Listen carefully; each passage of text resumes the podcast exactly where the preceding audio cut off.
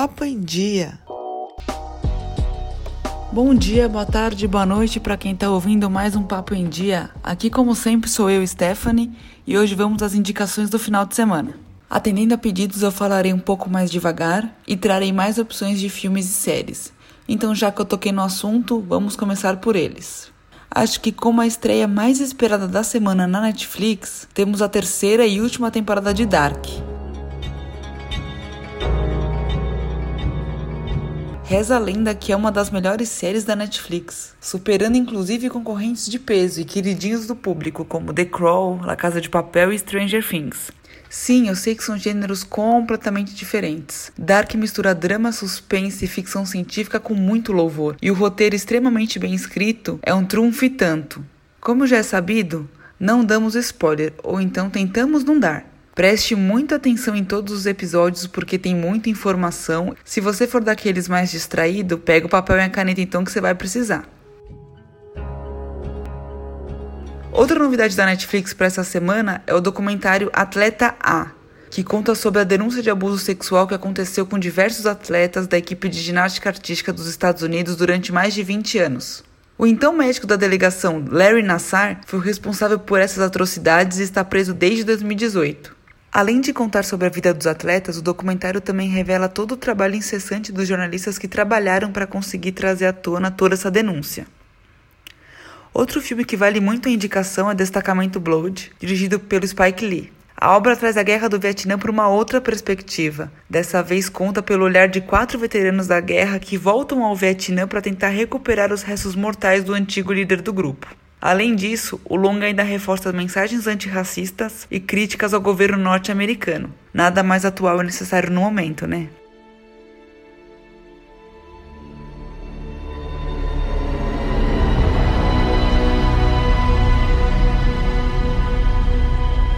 E se você gosta de super-heróis, ou melhor, super-heroínas, Mulher Maravilha entrou hoje no catálogo da Netflix. Eu sou suspeita porque eu achei que a Gal Gadot ficou maravilhosa no papel. Tanto que ele vai ter uma continuação, Mulher Maravilha 1984. E agora a estreia está prevista para 2 de outubro. Mudando um pouco dos filmes e séries para as lives, vamos à agenda. Hoje, sexta-feira, 26 de junho, temos duas ótimas opções. Pena que elas acontecem no mesmo horário. Às 8 da noite temos Titãs e Gilberto Gil. Difícil escolher, né? Já no sábado começa cedo.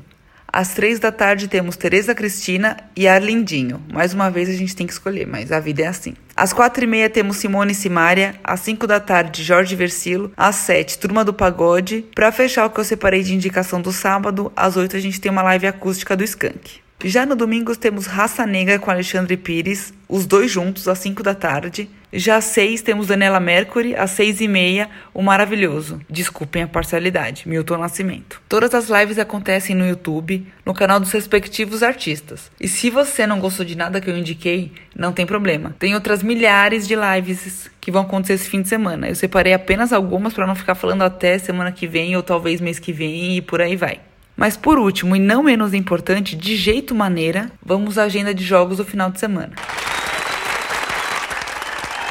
Pela Premier League, tivemos o Liverpool campeão ontem, e no final de semana teremos os jogos de quartas de final da Copa da Inglaterra, que no Brasil agora é transmitida pela DAZN. Norwich contra Manchester United no sábado, à 1h30 da tarde, e os outros três jogos acontecem no domingo. Sheffield contra Arsenal às 9 da manhã, Leicester contra Chelsea ao meio-dia e Newcastle contra Manchester City às duas e meia da tarde. Pela última rodada do campeonato alemão, temos todos os jogos acontecendo simultaneamente amanhã às 10 e meia da manhã.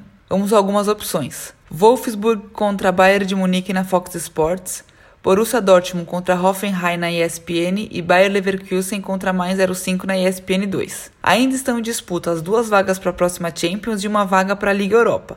Dando um pulo na Espanha, onde a briga pelo título está pegando fogo, as opções do fim de semana são: na sexta, também conhecida como hoje, temos Sevilha contra Valladolid às 5 da tarde no Fox Sports. Já no sábado, o Celta de Vigo recebe o Barcelona ao meio-dia com transmissão da Fox Premium. O Atlético de Madrid recebe o Alavés às 5 da tarde na ESPN Brasil. E no domingo joga o outro time de Madrid, também às 5 da tarde e também com transmissão na ESPN Brasil. É a vez de Espanhol contra Real Madrid.